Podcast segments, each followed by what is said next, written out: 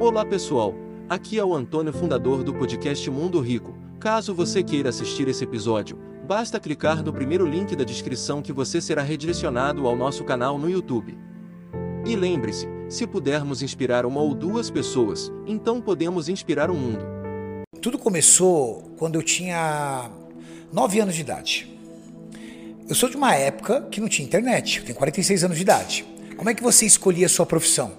Influenciado pelo pai ou pelo que você via na FTV? Meu pai era químico prático. Aos 9 anos de idade, meu pai me levou uma vez para conhecer a fábrica. Eles abriram um final de semana para os pais levarem os seus filhos. Eu olhei, vi aquele monte de comprimido correndo na aquelas drageadoras, aqueles reatores. Falei, é isso que eu quero ser. Quero ser químico. Então eu escolhi minha profissão de química com 9 anos de idade. Com 12 anos de idade, eu vi meu tio entrando na minha casa entregando cesta básica para nossa família para sobreviver. Porque quando meu pai perdeu o emprego, ele perdeu no plano Sarney, que indexou todas as aposentadorias em um salário mínimo. Mas o salário mínimo daquela época era o equivalente a uns 700 reais hoje. Era muito baixo. E, após o plano Sarney, veio o plano Collor, ao qual ele congelou todas as aplicações. E aí, o dinheiro da rescisão do meu pai, que era tudo que ele tinha, o Collor travou. Então meu pai não tinha nem dinheiro guardado e não tinha a, uma aposentadoria capaz de sustentar a família. O que aconteceu? Ele virou uma pessoa inválida na cama. Minha mãe foi trabalhar em faxina e os meus tios, meus parentes, entregando cesta básica para nos ajudar. Esse foi o panorama que eu cresci aos 12 anos de idade. Com 11 para 12 anos de idade, eu fui para a rua. Minha mãe, graças a Deus, conseguiu um trabalho para mim entregar panfleto no farol da inauguração de um shopping. Cara, eu era o melhor entregador de panfleto do farol. Porque eu era o único que entregava todos os panfletos.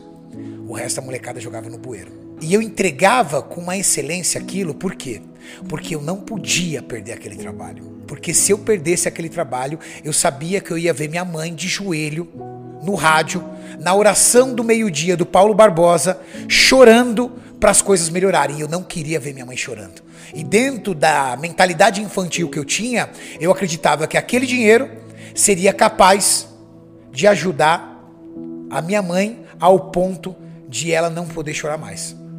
A coisa que mais torturava a mim e meu irmão em especial era ver a minha mãe chorando, debruçada naquele rádio. Eu tinha um pânico quando chegava próximo ao meio-dia, porque eu sabia que eu ia ver minha mãe dobrada de joelhos chorando, pedindo para as coisas melhorarem.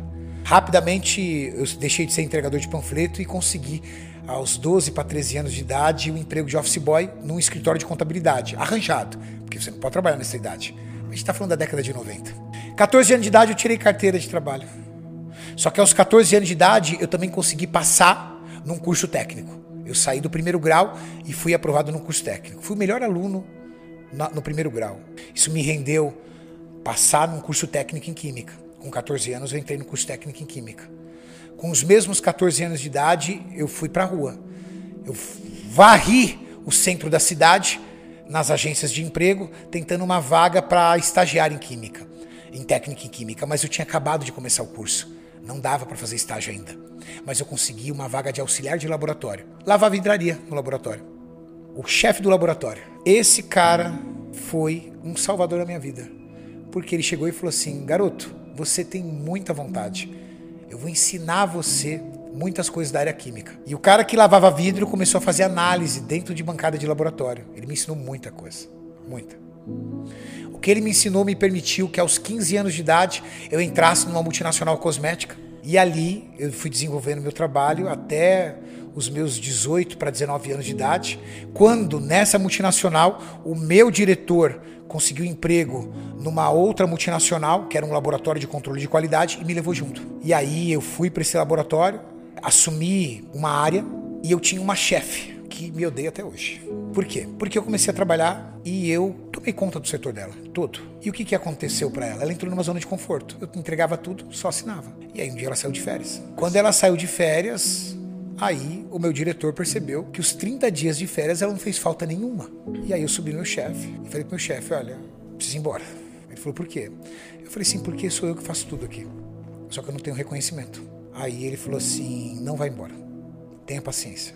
Passado mais ou menos uns três meses, ele demitiu ela, e me colocou no lugar. E aí eu entrei para a história dessa multinacional como líder de área mais jovem da história dessa empresa. E eu coordenava biólogos, engenheiros, químicos, biomédicos, sem ainda ter formação universitária. Mas eu entendia muito já da área química. Os anos foram passando e eu fui desenvolvendo dentro da empresa e assumi o cargo de químico responsável da empresa inteira. Meu diretor era militar, ex-militar, muito severo. Um dia surgiu um belo de um curso para ser feito no Rio de Janeiro. E eu era o primeiro a chegar e o último a sair da empresa.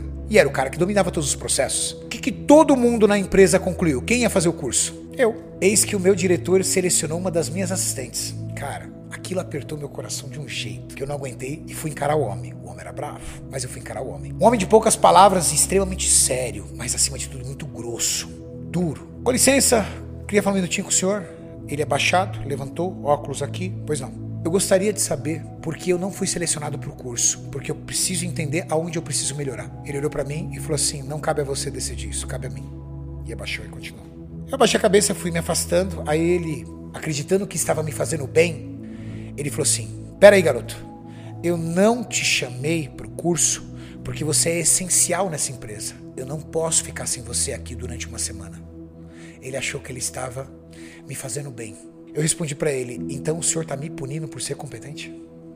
Duas, três palavras de grosseria dele, algo do tipo: eu que tomo as decisões, eu sei o, o que essa empresa precisa, eu preciso pensar na empresa e não em você.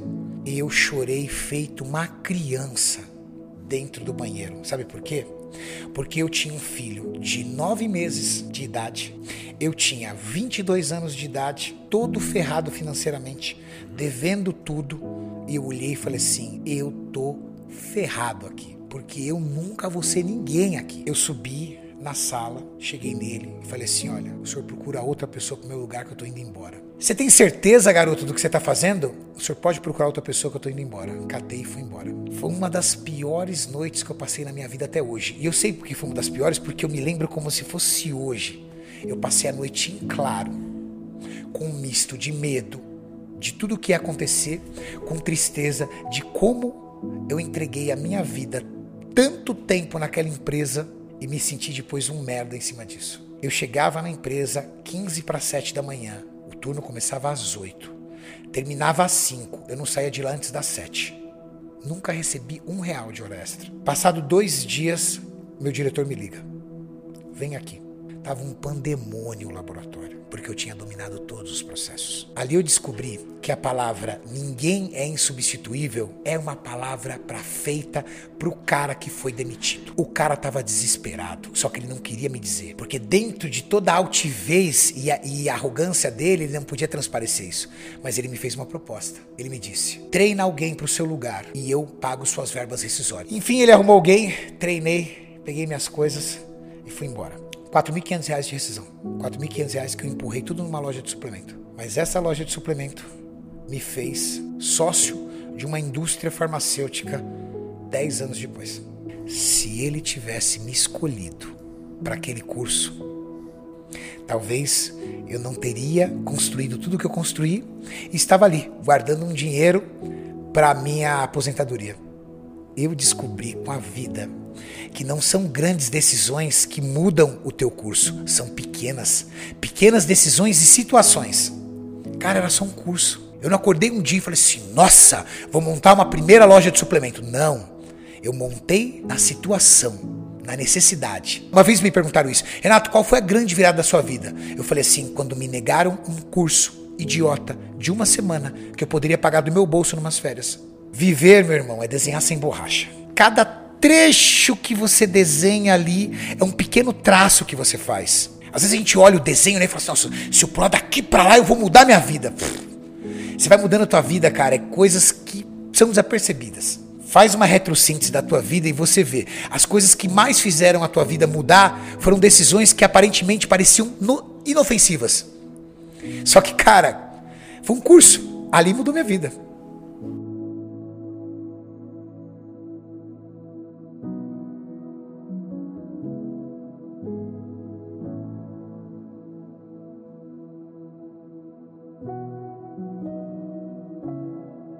Você gostaria de viver de YouTube, fazer seu próprio horário, trabalhar de onde você quiser e principalmente gerar muita receita? Finalmente a gente lançou o Viver de YouTube, que é o único treinamento no mercado que vai te acompanhar do absoluto zero até a criação do seu canal de sucesso.